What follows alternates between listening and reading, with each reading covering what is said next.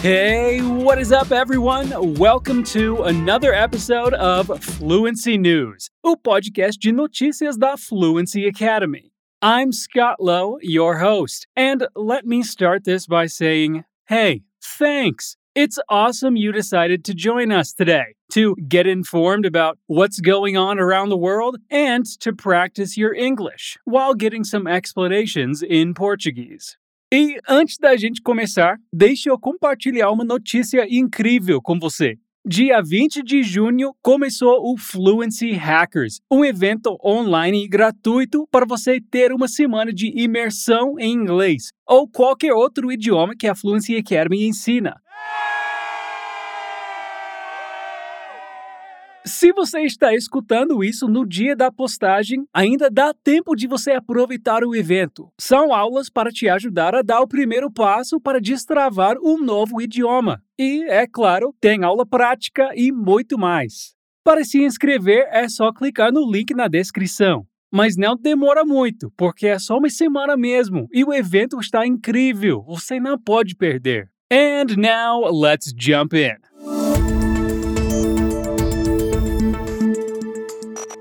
We're going to start today's episode by talking about the world premiere of Lightyear, Pixar's new movie. Chris Evans, known for his role as Captain America, is now Buzz Lightyear in the animation that is a prequel to the Toy Story franchise.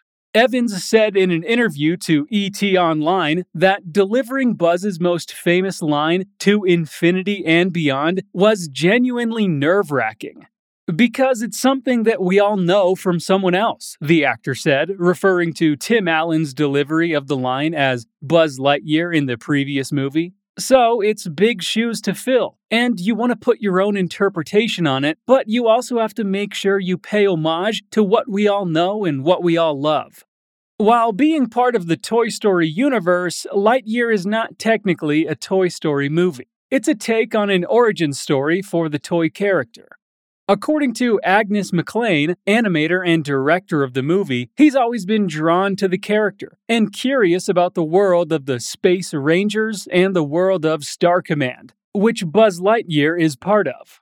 Lightyear marks Pixar's return to the big screens after several of its animated films heading straight for Disney Plus due to COVID 19.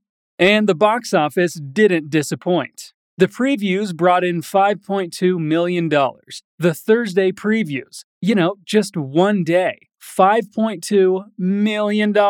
Wow. No big deal. Despite being banned in more than a dozen countries over an animated same sex kiss, tracking suggests that Lightyear could secure an opening weekend gross of 70 to 85 million dollars at the domestic box office. Nerve wracking. É um adjetivo que pode ser escrito com W ou sem, racking ou racking.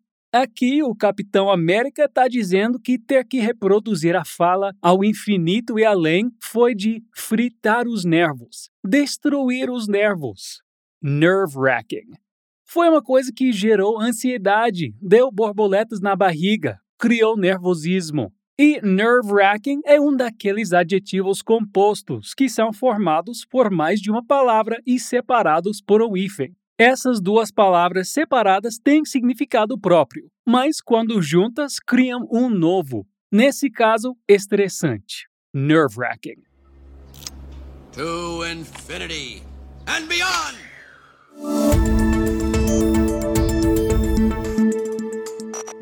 Now let's talk about Anitta. Because the woman is a powerhouse and she might just take over the world. On Friday, the singer announced her European tour through Instagram. She'll be performing in huge musical events Rock in Rio Lisboa and the Swedish and French Lollapalooza. The tour, Euro Summer 2022, starts this month, and her first show is happening in Ibiza. The singer will perform in Spain, Ireland, Denmark, Sweden, Italy, France, and Switzerland before ending the tour on July 17th at the MEO Marés Vivas Festival in Portugal. Anitta is the first Brazilian singer to have a statue at the famous Madame Tussauds Museum in New York, and her international career continues to grow. Last Thursday, June 16th, she was a guest at the Kelly Clarkson Show, where she made the host burst out laughing with some of her fan stories. Telling silly stories and making hosts and presenters laugh is the method the artist is employing to captivate fans further, in Brazil and internationally. E já que a gente já falou de adjetivos nesse episódio, vamos manter um tema. Nessa história, nós temos powerhouse, sendo usado para descrever a cantora. Se você tentou traduzir literalmente, pegou que é casa de poder, ou algo assim, né? Essa palavra, na verdade, é usada quando nós estamos falando de uma empresa, país ou, nesse caso, pessoa que tem muita influência, poder, energia. Com o significado de cheia de energia. Você também pode dizer que alguém é a fireball ou firecracker. No sentido de ser poderosa, além de powerhouse, você pode usar fierce. Essas palavras que têm mais de um significado e se transformam em expressões e gírias são muito importantes para você entender e se comunicar com falantes nativos de inglês. O nosso podcast Like a Native é repleto de maneiras diferentes de falar, para você falar, como o título diz, como um nativo. Ele é feito para você falar com mais naturalidade, com fluidez e para você ser entendido, não importa onde você esteja e para você ir além na sua jornada com o idioma.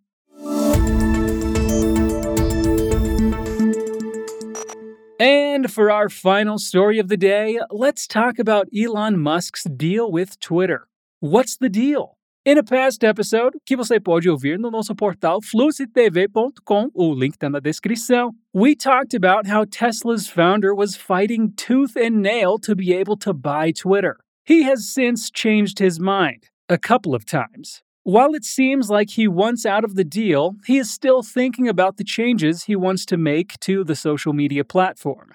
In a meeting on Thursday with Twitter employees, contents of which were leaked to reporters, Musk talked about his ideas that involve firing employees, TikTok like features, and perhaps a sarcasm button. Twitter employees asked repeatedly about whether they'll be able to work from home, getting a promise from Musk that exceptional workers can remain remote. He repeated, however, hints that Twitter will cut jobs to make more money.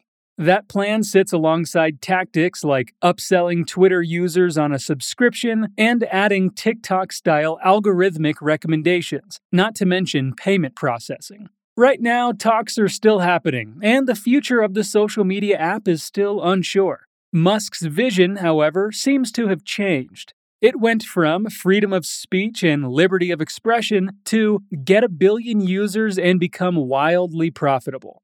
Well, that is a change in vision, all right. Você já viu a expressão fight tooth and nail? Eu não sei muito bem de onde ela veio, mas essa expressão deve ter alguma história boa, né? Lutar com dente e unha. Pela tradução, até que dá para deduzir um pouco o significado. Ela significa que você vai lutar, batalhar, fazer o que for preciso, de todas as maneiras possíveis, usando todos os métodos e ferramentas à sua disposição, se você procurar na internet, uma das traduções até é lutar ou resistir com ferocidade. Pretty interesting, huh? Fight tooth and nail.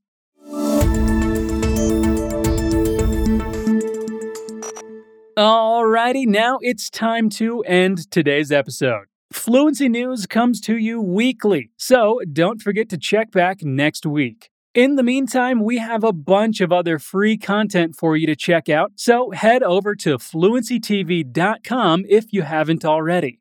I hope you're having a great day and a great week, and I'll see you again real soon. Peace.